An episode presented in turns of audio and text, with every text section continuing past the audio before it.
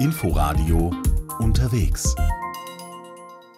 Hallo und herzlich willkommen zu Unterwegs. Ich bin Tina Witte und wir reisen nach Frankreich. Natürlich geht es dabei um Wein und Käse, aber wir besuchen auch zwei Weltkulturerbestädte. Seit über einem Jahr steht Vichy als einzige bedeutende Kurstadt in Frankreich zusammen mit zehn anderen Kurbädern in Europa auf der Liste des Weltkulturerbes.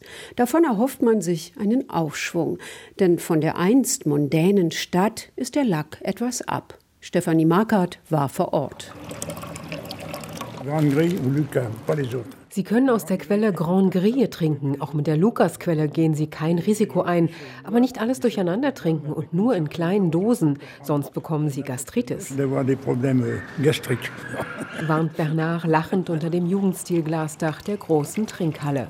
Auf Knopfdruck strömen hier fünf Quellen, teils schweflig riechend, aus Kachelwänden. Mit seinem Freund Giovanni trinkt Bernard ein paar Schlückchen und erinnert sich. Ich bin 1940 nach Vichy gekommen, wegen der Arbeit meines Vaters, leider. Bis 1954 habe ich hier gelebt. Ich komme immer wieder, denn die Stadt ist attraktiv. Sie ist mein Leben. Wir wollten hier Brotzeit halten, denn ich habe eine Art Schlüssel für die Halle. Giovanni kam bis Mitte der 80er Jahre im Sommer als Requisiteur mit seinem Theater aus Bordeaux ins Casino von Vichy. Oh, es gab Operette, Ballett, Oper und nun komme ich seit 28 Jahren her, um aus der Schumel-Quelle zu trinken. Das hilft mir gegen mein Rheuma. Eine richtige Kur dauere drei Wochen. Massagen, Duschen oder beides zusammen, das macht dann die berühmte Vichy-Dusche aus. Was Bernard zum Welterbe sagt? Ah, das wertet Vichy ein bisschen auf, aber die Stadt ist nicht mehr, was sie mal war, gleich nach dem Zweiten Weltkrieg mit all den Grand Hotels. Da kamen Minister, Senatoren, Abgeordnete. Jetzt kommt eine andere Klientel und viel weniger. Auch die Zeit der gekrönten Häupter vorbei. Jetzt zahlt die Krankenkasse die Kur.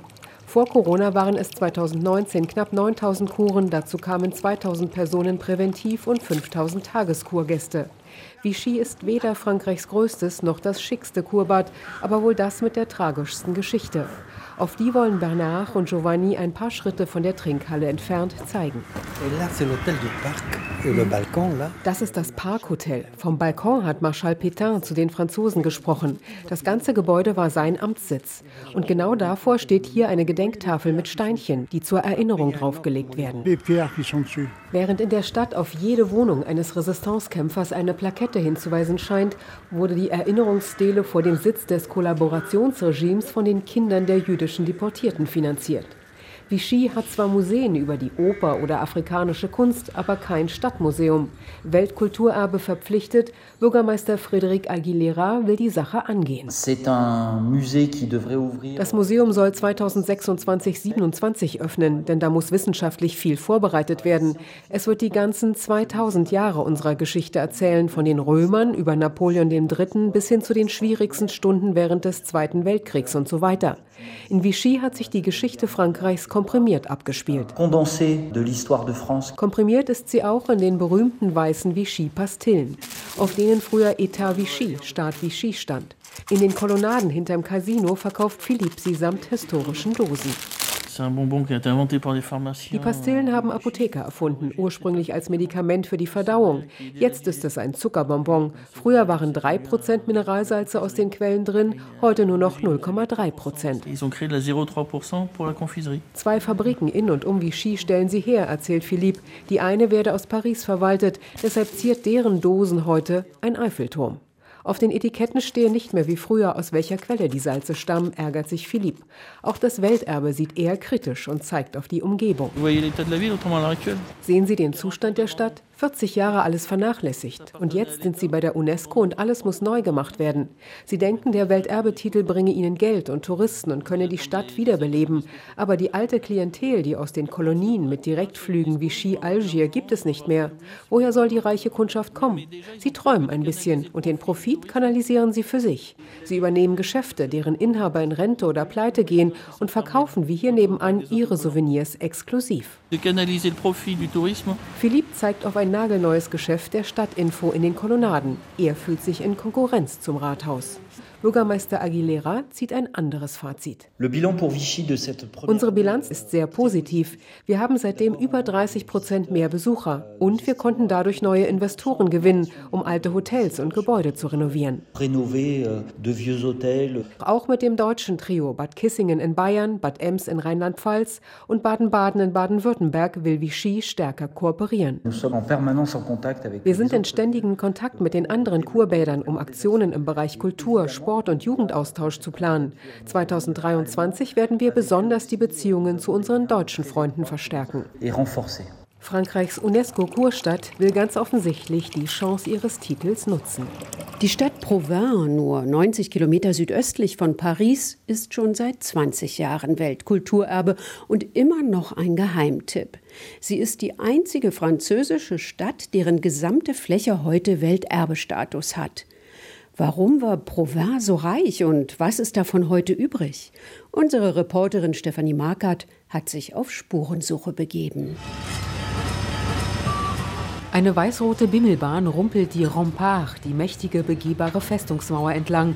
Kein Turm sieht hier wie der andere aus. Provins est composé de la ville haute, Provins hat eine Ober- und eine Unterstadt und besitzt noch 1200 Meter Festungsmauer mit 16 Türmen und zwei Toren, gebaut vor allem in der ersten Hälfte des 13. Jahrhunderts. Die Mauern schützten den Palast der Grafen der Champagne, die gesamte Oberstadt und das Messegelände. Das liegt unten im Tal. Zweimal im Jahr beherbergt Provins die Messe der Champagne, jeweils bis zu sechs Wochen lang. Ihre Hochzeit liegt im 12. und 13. Jahrhundert. Damals leben 16.000 Menschen hier, mehr als heute. Und zu Messezeiten doppelt so viele. In Provins kreuzen sich einst rund 20 Handelsstraßen und Wege. Hier verkaufen italienische Händler Seide und Gewürze aus dem Orient, flandrische Kaufleute Felle aus Skandinavien. Und die Bürger prägen ihre eigene fein silberne Münze, den Denier oder Denar, im Wert von etwa 10 Hühnern. Er ist in ganz Europa anerkannt, ein Euro vor der Zeit. Den einstigen Reichtum sieht man bis heute. Tourismuschef Jean-François Robin. Die Grafen der Champagne haben die avantgardistischsten Architekten engagiert. Mitten in der Stadt steht der Bergfried Tour César. Er hat ein rundes Fundament, dann wird er viereckig, oben achteckig. Er zeigt, wie mächtig die Grafen der Champagne waren, mächtiger als der König von Frankreich. Der Tour César war ihr weithin sichtbarer Wolkenkratzer, das Symbol ihres Reichtums. Der Turm auf einer Anhöhe sieht aus wie eine zu dick geratene Ariane-Rakete. Er war Residenz des Gouverneurs, Gefängnis, Getreide- und Wasserspeicher, Glockenturm. Die Grafen residierten ein paar Schritte weiter. Eine Doppelkapelle, ein Palas, einige Säulen sind übrig, heute Teil des Gymnasiums benannt nach dem Herrscher Thibaut de Champagne. Doch mit dem Hauptplatz und seinen hutzeligen Fachwerkhäusern, der Stiftskirche Saint-Kyrias oder der Zehntscheune gibt es noch genug zu sehen. Kein Wunder, findet Tourismusdirektor Robin. Euh, Provins wurde vor 20 Jahren Weltkulturerbe. Vor 25 Jahren kamen rund 100.000 Besucher im Jahr. Jetzt sind wir bei über einer Million. Wir passen aber auf, keine Stadt ohne Einwohner, kein Museum zu werden. Er wirbt für die Vorstellungen zur mittelalterlichen Reitkunst oder Falknerei. Einmal im Monat wird ganz Provins in Szene gesetzt. Unser Mittelalterfest im Juni ist das größte Ereignis im Jahr. Wir tauchen völlig in die Zeit der Messen ein. In jeder Gasse ist Feststimmung. Selbst die Besucher kommen kostümiert. Euh. Eines sollte man in Provins nicht verpassen, mit Gästeführer Julien in 12 Grad kalte, feuchte Gänge hinabzusteigen. Sie sind jetzt im unterirdischen Steinbruch. Das hier ist bröckelige Kreide. Häuser haben sie damit also früher nicht gebaut. Provins war aber berühmt für seine Wolltücher. In Schafwolle steckt Fett. Die Kreide hier wurde damals wie ein Waschmittel verwendet, zum Entfetten. Unter der ganzen Stadt sind Gänge. Da können Sie abschätzen, wie groß die Wollproduktion war. Plötzlich steht Julien in einer Art Krypta mit verzierten Säulen und romanischem Gewölbe. Euh, haben Sie so einen Raum erwartet? Eine kleine Überraschung am Ende der Visite. Wir haben noch etwa 170 solcher Säle unter den Häusern, einst an die 250. Aber 250 Krypten in einer Stadt? Nein, die Säle dienten den Händlern als Warenlager oder Verkaufsstand.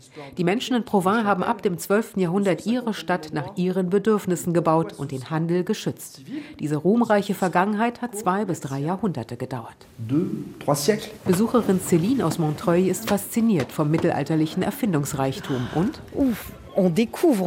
wir kannten die Stadt nicht und was beeindruckend ist, sobald man durch die Festungsmauer geht, fühlt es sich an, als habe man das Jahrhundert gewechselt.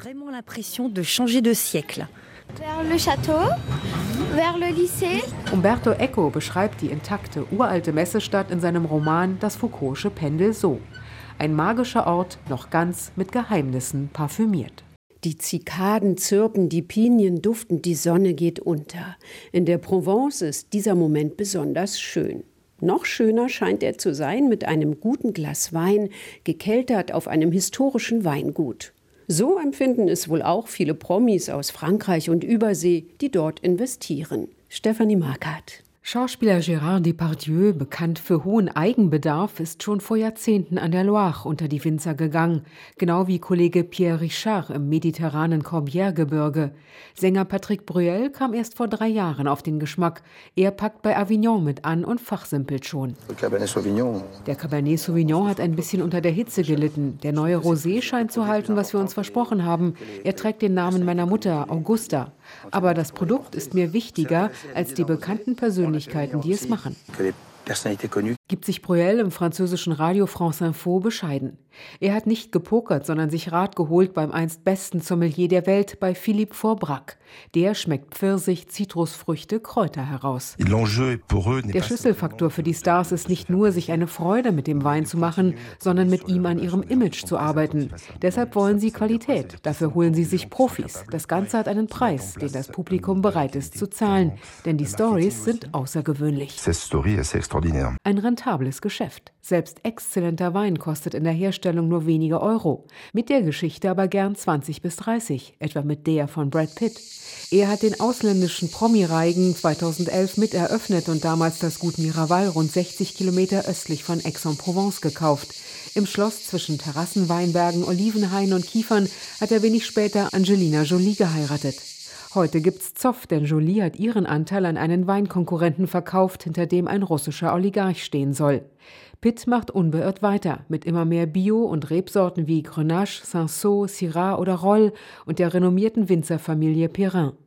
Die lobt seine Kreativität. Pitt wirbt mit lässigen Poolfotos für seinen Rosé, beliefert Filmfestivals und hat die elegante Flasche mit dem Eingriff entworfen.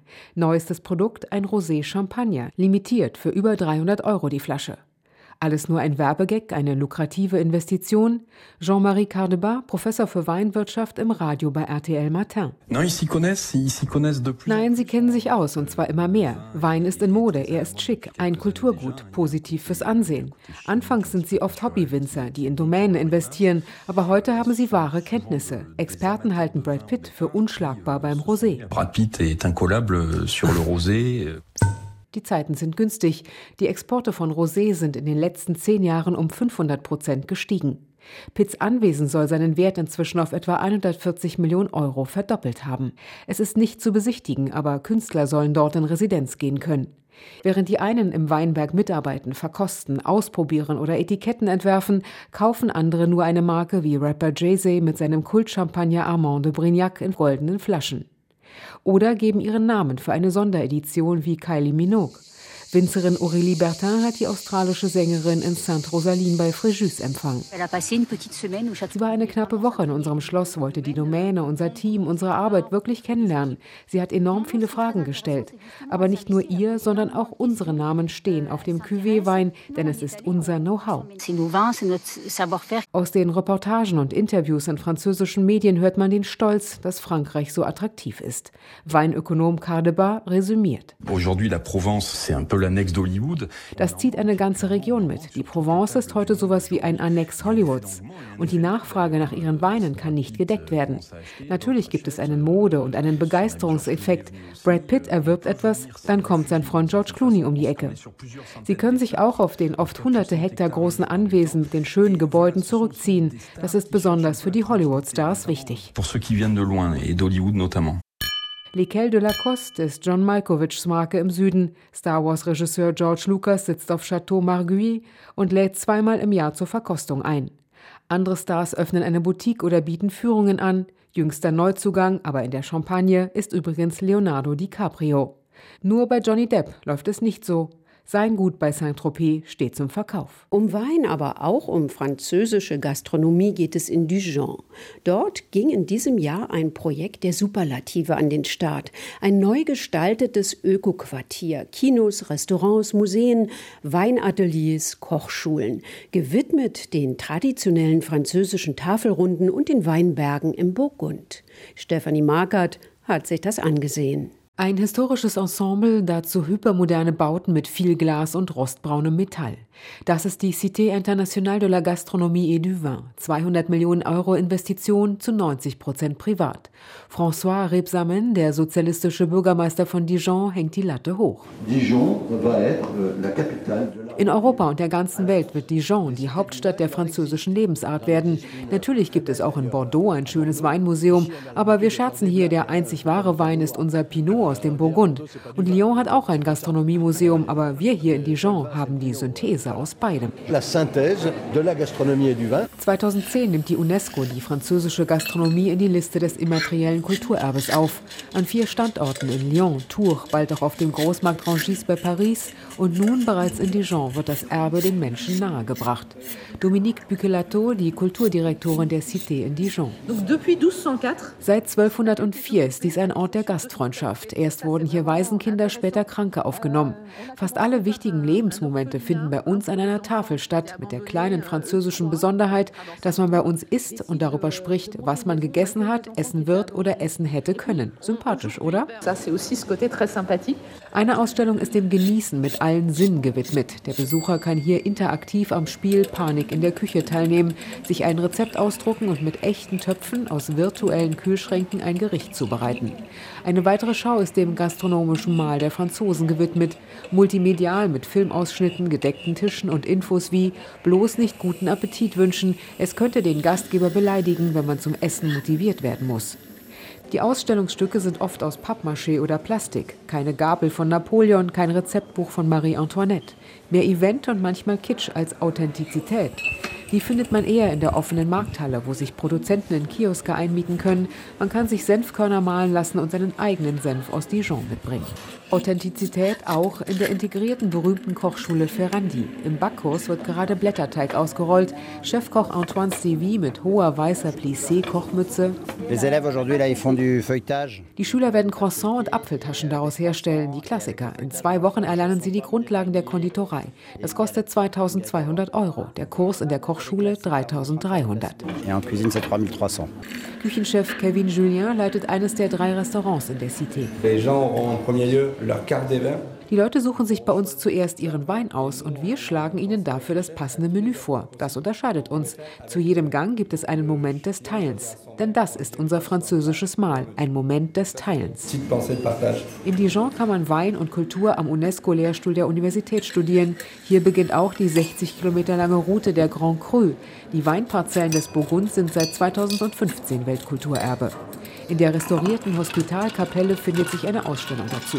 Anthony Vallat leitet den Weinkeller der Cité mit seinen 3000 Referenzen und 500 Grand Cru. Hinter Glas stehen Weine, in deren Flaschenhälsen Schläuche stecken. Hier können Sie einen Wein probieren, der im Restaurant pro Flasche 600 Euro kostet. So können Sie vielleicht einmal in Ihrem Leben 3 Zentiliter Grand Cru wie Pommard oder Corton genießen für 14 oder 24 Euro. Heute wird es oft französisch sein. Ich hoffe, dass wir es auf Deutsch nächstes Jahr äh, machen werden. Will die Direktorin der Bourgogne Weinschule Brigitte Udlin die Verkostungen in edlem Ambiente erweitern. Ihre Kollegin Jeanne führt in der Cité 30 Minuten in die Kunst der Degustation ein. Erst gucken, dann schnuppern, den Wein schwenken und nochmal riechen, beim Kosten Luft mit einziehen, so geht's. Mm. Die Farbe sagt uns etwas über die Rebsorte, das Anbaugebiet und das Alter. Der Duft etwas über die Entfaltung des Weins von frischen Früchten in seiner Jugend bis zu komplexeren Aromen von Unterholz oder Leder im Alter. Der Geschmack zeigt dann Struktur und Harmonie des Weins. Der Bürgermeister hat nicht Unrecht. Alles gibt es auch einzeln. Die Synthese so aber nur in Dijon. Das Tagesticket für die Erlebniswelt kostet 9 Euro, 13 mit zwei Weinproben und dem Glas inklusive. Aber nicht nur Wein, auch Käse spielt eine große Rolle in Frankreich. Käseprodukte findet man in zwei Dritteln der Mahlzeiten. 1,5 Millionen Tonnen Käse werden jährlich in kleinen Betrieben hergestellt, so wie der Reblanchon aus der Umgebung von Le Grand Bonin, einem bekannten Wintersportort in den französischen Alpen. Ein ganz besonderer Käse. Aber warum? Stefanie Markert hat sich auf einem Reblanchon-Hof umgehört. Rund 250 Reblochon-Käse, das ist Elodies Tagwerk. Mit ihrem Mann Damien führt sie den Hof der Schwiegereltern weiter. In Le Grand Bornand, einer Gemeinde in Obersavoyen mit gut 2000 Einwohnern. Rund 40 spezialisierte Höfe gibt es allein hier. In der gesamten Reblochon-Zone etwa 130. Euh, der Reblochon ist ein Weichkäse aus roher Kuhmilch. Er wird nach jedem Melken, also zweimal am Tag, hergestellt. 365 Tage im Jahr. Elodie schreitet in weißen Gummistiefeln und mit Maske voran, schiebt eine Tür auf. Dahinter ein Edelstahl-Milchtrog und ein Tisch mit schmalen Abflussrinnen.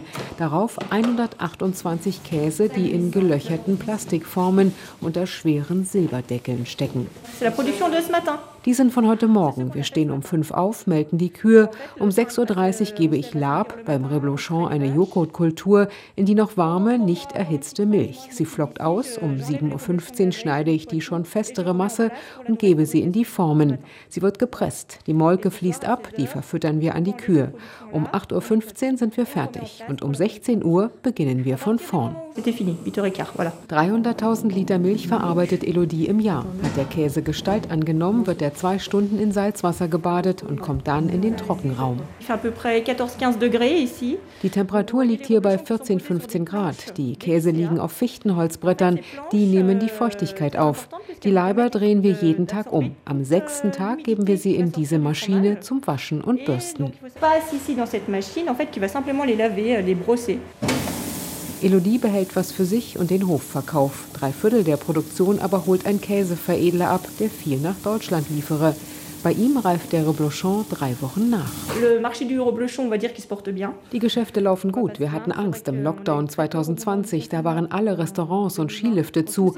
Aber nach drei Wochen haben die Leute damals angefangen, lokaler zu essen. Reblochon verkauft sich seitdem super gut. Käse steht in der Pandemie für Geselligkeit. Bei Tartiflette, einem mit Reblochon überbackenen Kartoffelspeckauflauf oder Reblochonade, da brutzelt der Käse unter Grillspiralen und wird abgeschabt, lässt sich ein Lockdown leichter ertragen. Elodie und ihr Mann konnten sogar jemanden einstellen. Und Urlaub? Im Tal gibt es einen Ersatzdienst. Junge Leute, die von Hof zu Hof ziehen und aushelfen, auch im Krankheitsfall. Aber es sind nicht viele. Es bleibt also kompliziert. Im Winter, wenn all die Skitouristen kommen, läuft die Produktion auf Hochtouren. Und im Sommer wird die Milch weggeschüttet. Elodie lacht. Ah Nein, natürlich nicht. Da steigen wir auf haltbarere Sorten wie den Tom um. Anfang Mai zieht die gesamte Produktion auf die Alm mit dem LKW. Denn die rund 50 Abondance-Kühe stehen bei Elodie im Winter dicht an dicht im Stall mit hochgebundenen Schwänzen. À peu près une vingtaine de kilomètres. Unsere Alm ist 20 Kilometer weg. Früher ging es zu Fuß hoch, aber jetzt haben wir unten weniger Land, können die Kühe kaum rauslassen. Sie müssen also erst mal wieder Muskeln aufbauen. Hochlaufen, das wäre eine Katastrophe. Den Almabtrieb im Herbst laufen sie aber wieder selbst und wir binden ihnen dafür die Glocken um, die da oben aufgereiht unterm Hausgiebel hängen. Der Almkäse ist parfümierter, denn die Kühe haben Kräuter und Blumen verspeist. Reblochon ist bekömmlich, enthält nur 22 Prozent Fett. Er trägt das EU-Label geschützte Ursprungsbezeichnung.